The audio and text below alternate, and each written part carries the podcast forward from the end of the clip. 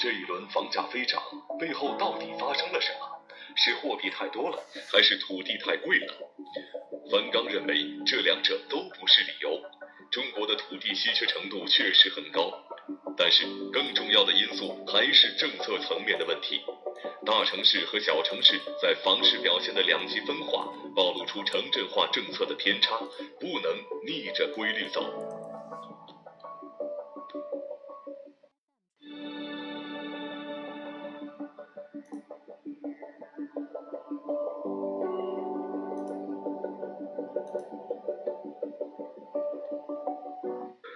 这次呢，少数特大城市加上这个若干这个说二线吧也好，也是大城市，但是人口集中的一些啊几个城市，呃，房价飞涨啊，呃，弄得年轻人都很恐怖了啊，我还买得起房，买不起房啊，对吧？这个与此同时呢。三四线城市去库存啊，房子卖不出去啊。那么为什么啊？我们要讲的就是就解释的，首先就是为什么啊？这似是而非的说法呢，就来了。第一说法就是货币太多了，这个大家在网上都见过吧？这么多货币，房价怎么能怎么能不涨呢？这个这些分析师们，我们这些投行的什么这证券的这些分析师们，我们的这些。啊，媒体的评论家们，这个自媒体的评论家们，这个一个流行的说法，中国 GD 中国的 M 二货币这么多，超过 GDP 多少多少，那自然就是房价就涨了。啊，我这是一个似是而非的说法。为什么似似是呢？这个任何价格涨跟货币总是有关系吧？啊，那你都是用货币衡量的。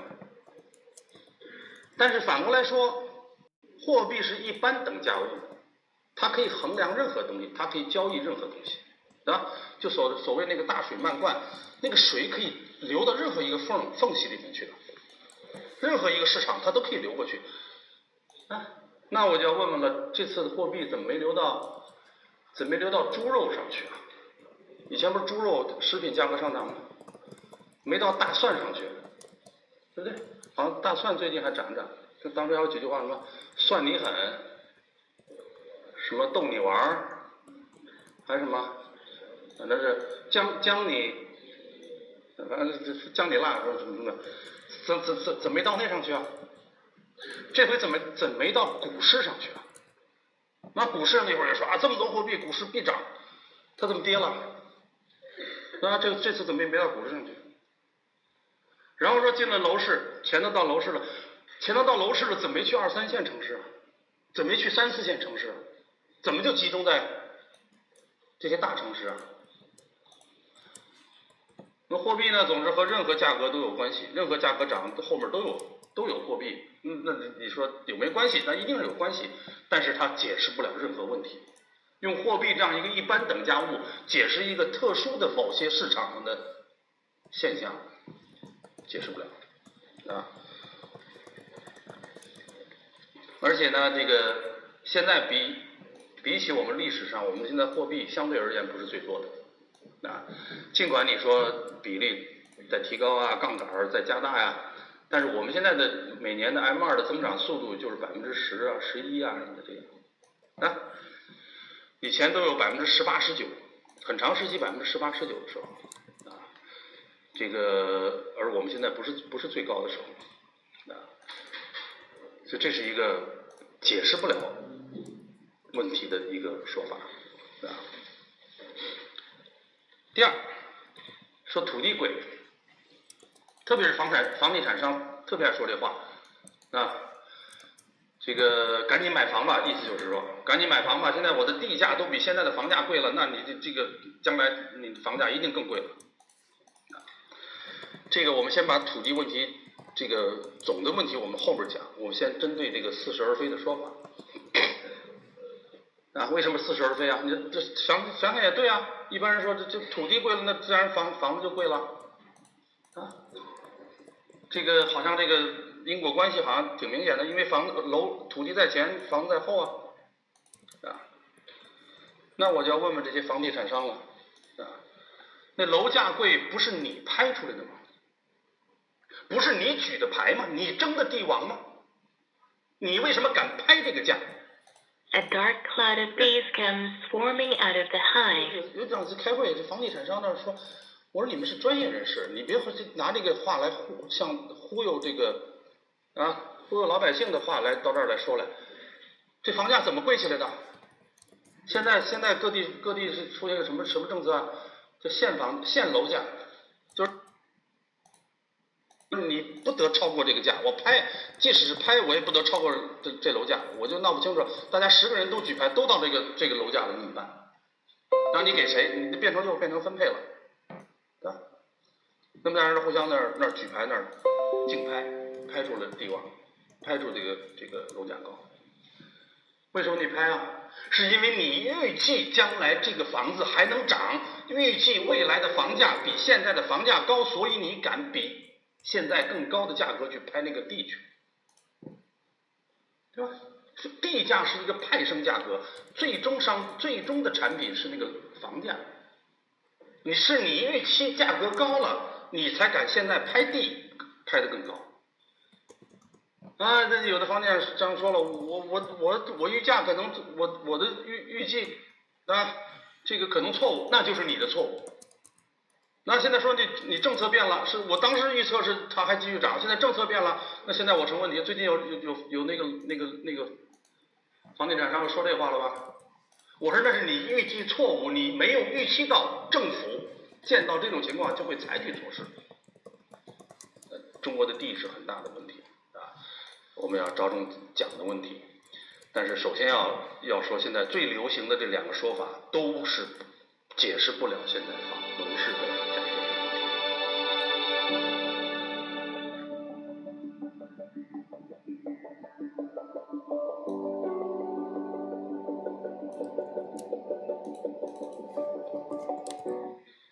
买房子就是买的地啊，这个地是最基本的资源，也是最基本最基本的资产啊。那么很多东西的价格，包括我们的啊制造业的成本呢、也跟地价相关。我们现在生活成本跟地价相关，楼楼市都跟地价相关。我们的包括商业，那我们的我们的买的东西当中，其他很大很大一部分是那个商业的那个那个成本，商业成本当中呢，有一大块也是那个地价的成本。那么首先呢，中国是一个呃人多地少的。土地稀缺度极高的国家，甚至可以说是世界上最高的国家。啊，但是土地稀缺度怎么衡量呢？它不是按 你有多少土地面积，而是按可居住面积算。中国九百九十六平方公九九百六十几平方公里啊万啊万平方公里，真正能居住的，那居住的跟那可耕作的差不多。啊，可可可可种种种种地的这个差不多，呃，并不多。要刨去喜马拉雅山，要刨去戈壁，要刨去这个啊各种各样的荒荒原等等，呃，可居面，你你看那个中国那个版图啊，那个那个地理那个啊，那那个那个图，就绿的那个平原那个地方很少很少很小。这个我们的人均可居住面积是世界人均可居住面积的三分之一左右，不是和美国、和加拿大、和澳大利亚那些那些地广人稀的国家比，和世界平均，也就是欧洲也在里面啊，这个拉美、亚洲这些地方都在里面啊，我们是世界平均的三分之一啊，这是第一，就是我们的人地关系相对来讲就是比较紧张啊。那么第二呢，这个我们的人际关系当中还有一个更复杂的因素，就是我们得，我们还得自己种地，我们得粮食自给自足。但是呢，这个不是一个经济学问题啊，不是简单的就进口粮食、进口土地这么关系问题啊。呃，中国的粮食问题是国际政治问题啊。现在老有人说我们的有些农业专家、粮食专家比较保守，但是我。这个啊，就是现在的管理国家的这一代人啊，你可以想想，他有着非常鲜明的记忆。一个什么记忆呢？就是我们六十年代闹闹饥荒、吃不着粮食的时候，世界很多国家对我们搞粮食禁运。你敢你敢放弃基本自给自足？那增加一些，我们不我们不需要保持百分之九十八的自给自足，我们可以保九十啊、八十五啊、八十，那都可以争论。但是基本的自给自足，你知道啊，你因为这个基本的政治政治问题没有解决的时候，这些问题你必须得防范，这是一个国家的战大的战略问题，啊，那个红线就是这么画出来的。就根据自给自足的这个要求画出来的，啊，所以这是第二个大因素。第一，本来我们的地就少，那，第二呢，这个我们的地大部分还得用来种庄稼、种粮食，我们土地就特别少。第三呢，就是过去我们呃城市和农村相分离，农村呢有一大块，农村人呢有一块自留地。啊那么这个相对来来讲呢，农村尽管住房的质量不高，但是它面积相对比较大一点。那应该自留地可以当房基地，房基地上加上自留地，呃，每家都有那么几分地嘛，啊。那么这几分地呢，当情况发生变化了，很多农民开始进城了，啊，人口迁移了，人口流动了，进了城市了，那块地还在。那块地还没有改变用途，这多数地方呢，农民走了，但是这块地，农民增加了对城市的土地住房需求，但是农村的这块土地仍然闲置在那里。这个大家说了，很很多人说了，农民进了城了，不一定就提提提出了啊，不不不一定就有买房的需求，农民比较啊低收入阶层呢，不一定就有了买房的需求。但这个不一定啊，这个就是说它是一个阶梯性的一个一个一个一个过程。他最初提出的需求是是什么？是租房。但是他一旦租了房了，原来那个房子的人，当然了，在最初的城中村呐、城边村呐，还谈不上租一个啊城里的一个老房呢。但是无论如何，他有这么一个一个阶阶梯性的关系啊。他租了一个房，就是原来住这个房子的人，他可以去通过。啊，呃，拿这个房租收入这个房租，然后他可以去改善，提出改善性的住房需求，他可以去买新房。无论说一批人进来了，提出一些新的住房需求，但是农村它还有块土地还在那里，这个因素呢，就造成了近期前前两个东西都是长期的啊，这个因素呢，导致了过渡期我们的土地需求啊，就有一块是这个啊，在过渡期有一块闲置。这块闲置等于是浪费了一块土地。这个任志强不是曾经做过计算吗？啊，农村的所有的用于住房的土地加一块儿，是现在全部城市的土地用地的五倍。再加上一个人为的，其他人为的我一会儿再说。啊，加上一个人为的，就是什么呢？容积率就弄得很低。多数的城市现在批一个房地产楼盘呐，这个容积率都都啊，要要要花园房，要要花园小区，要这个风景，要什么环境，要生态，都很好啊。然后弄个叫容积率二到三，就一米这么建出两米三米啊。香港是多少啊？十九到十。啊，我们人本来就人少人多地少，我们那个人人均土地稀缺程度不见得比香港就就更高，就人均呃土地的稀缺程度不一定比香港更低，但是我们还还搞奢侈品，啊，我们建很宽松的房子，这是一般性的问题啊，这是一般性的有关土地紧缺的问题，土地紧缺了，供给就相对来就少了，就贵呗。啊，土地就贵了，土地贵了，那么自然的会影响地价。从这个从供给侧的角度啊，从供给的角度是确实有这个因素啊，土地本身有这个因素。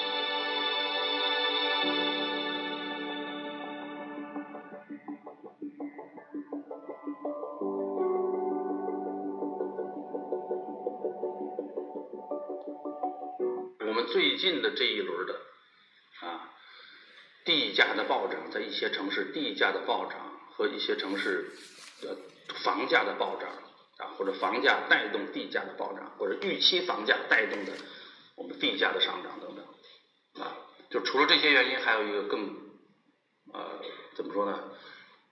呃，属于政策性方面的一个重要的原因，就是什么呢？就是我们的城镇化战略，大概是啊，这次暴露出了两极分化，实际上是暴露出了我们城镇化战略的问题问题。这就是我今天要着重要讲的，这也是房地产的两极分化啊。这些年我们的基本做法是什么？大家想一想。啊，仍然现在仍然是这个做法，做法什么做法？限制大城市发展吧。这句话现在你在网上能查到的，对不对？鼓励小城镇发展。那么理想的状态是什么呢？就说，这个期望是什么呢？或者愿景是什么呢？愿景就是说，我们的人在小城市去生活，啊，我们的人从农民出来，从农村出来，迁移到小城市去安居乐业。啊，找到工作，我们城市化、工业化，啊。可是现实是什么呢？现实是，你要先问一问产业企业到哪儿去？产业企业到哪儿去？意味着什么呢？就是说，就业在哪儿创造的？收入在哪儿创造的？那背后这时候这意味着什么呢？你就要问一问人的选择行为是什么样的？人为什么要迁移？人迁移的规律是什么？人为什么要从农村往城市走？人朝哪个城市走？人的选择的基本规律是什么？基本的逻辑，我们不用说什么，把它把那个它的什么幸福函数给它复杂化。那简单的就是要他他就有个工作吧。特别年轻人，他他迁移的目的是什么？他找一个工作，找一个好点的工作，找一个有兴趣的工作，找一个收入高一点的工作，这是基本的吧？是吧？然后就看看我们的现实跟这个愿景啊的差别在什么地方？现实什么呢？企业没到小城市去，小城市的企业都往大城市搬。他如果他没做好，他在小城市没做好，他各种条件不行，倒了。做得好的，他需要更多的资源，他需要更多的集中，那产业的集中啊，上下游啊，产业链，他到大城市去了。企业没到小城市去，啊，企业没到小城市去，谁到小城市？人人怎么到小城市去呢？他没提供更多的就业，他没提供更多的收入。我后面还要讲，还他还没提供很多其他东西的话，啊，人们还是涌向大城市。那所以城市化的基本的定义、基本的逻辑就是聚集。因此，越大的聚集越具有这方面的优势。当然，越大的聚集，它可能它可能产生一些负的效果。但是最后你就比较吧，啊，它的收益和它的它的它的它的成本代价，呃，哪个更高一点？那么最后啊，这个它就就向哪方面倾斜？但世界历史现在，迄今为止，人的历史基本就是大城市越来越发展。那这是有数据的，就近一百年来越来越发展向大城市集中。包括发达国家也越来越向大城市，就是说大城市的集中的那种程度可以越来越高。当然，就最后就发现什么呢？这联合国那年还专门写一个报告，就是说呃呃，就是大城市的优势，就讲大城市的优势啊。最后发现，连治理污染这样的事情都是大城市更有效率。然后呢，人口的聚集呢，来带来很多很多东西。啊，人口的首先是产业的聚集，产业的聚集呢，就是创造了就业，创造了收入，啊，有就业了，有收入了，就就吸引人口，啊，然后人口的聚集本身又创造就业，这创造什么？就是就是服务业，啊，只有人口高度聚集，服务业最后才能社会化。就我们的很多服务业是家庭生活的社会化。然后呢，还有非常重、很大的程度上，大城市它为它有那些创新的那些机会啊。这个呢，实际上就就涉及到我们经济学现代经济学当中的一个重要的一个原理了，就是知识外溢效应这个原理。就刚才那个两极分化的背后，真正的分化是什么呢？是我们的城市现在分成了人口流出城市和人口流入城市啊，然后人人口流入城市，如果是一些特别那集中的一些城市，就会出现这种暴涨的局面。为什么？供求关系啊，市场基本的供求关系啊，你的你的住房的供给和需求啊，然后你有没有那些土地来供给住房啊？啊，就出现了很多奇奇异的现象啊，啊这个也是历史罕见的一种现象啊。所以一方面呢是人的大量涌入，导致供求关系严重失衡，失衡在什么地方？什么供给不足，严重不足啊。另一方面呢是供求关系，另一方面的不足是供给过剩，需求不足啊，需求不足。